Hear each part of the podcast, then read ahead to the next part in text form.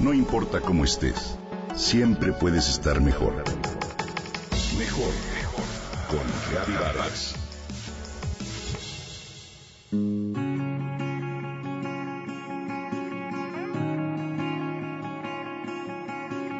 La salud es la más grande de las bendiciones, escribió Hipócrates 400 años antes de Cristo, y no hay manera de contradecirlo.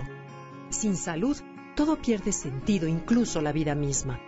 Por lo tanto, cuidarla es una prioridad sobre todas las cosas.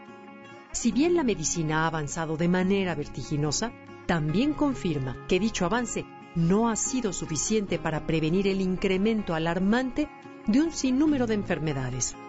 Regresar a las bases es la nueva consigna.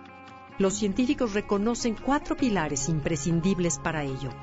Alimentación, ejercicio, sueño y estabilidad emocional.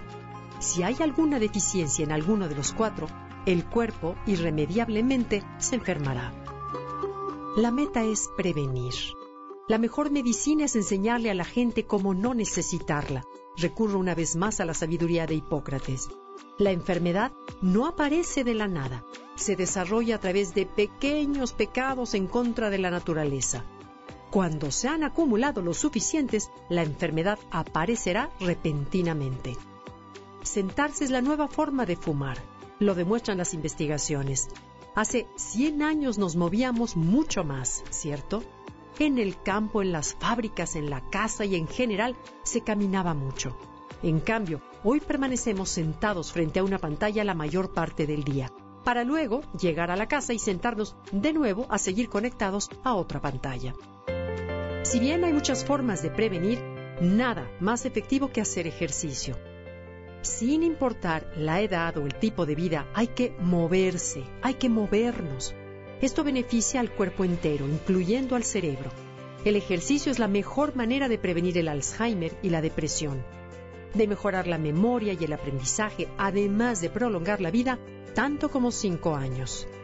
Conforme pasan los años, nuestras células se dividen una y otra vez y sus telómeros, es decir, la capa protectora al final de los cromosomas, se acortan. En un estudio publicado en el número especial de la revista Time, titulado The Science of Exercise, se mostró que el ejercicio desacelera el envejecimiento a nivel celular.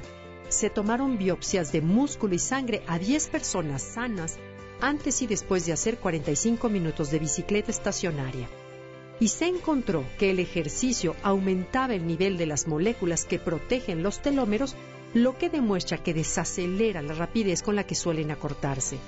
Además, aumenta el tamaño y el número de las mitocondrias, que son las plantas de energía de las células que ayudan a que el cuerpo opere de manera óptima. Esto lo comenta Stella Volpi del Drexel University. ¿Qué es mejor, cardio o fuerza? Debes hacer una combinación de ejercicio aeróbico con fuerza muscular, según Cedric Brynant, director de American Council of Exercise. Lo aeróbico quema calorías que de otra manera se almacenan como kilos extra, mientras el esfuerzo muscular, como el que se hace con el yoga, los pilates o los ejercicios de resistencia, construye y mantiene la masa muscular que se pierde con la edad. Dispara y acelera el metabolismo aún durante la menopausia. Cuando llevas a cabo una rutina de ejercicio de moderado a intenso, vives con menos estrés, menos ansiedad y una autoestima más elevada. Te sientes de maravilla, esa es la verdad. Claro que hasta para quienes amamos el ejercicio la disciplina es ardua. En muchas ocasiones el cuerpo lo que pide es seguir en la cama o nos justificamos de mil maneras para no hacerlo. Sin embargo, ahí reside el reto personal, pues finalmente nunca te arrepientes y te hace sentir más fuerte, más seguro de ti mismo y más resiliente. Hagamos ejercicio.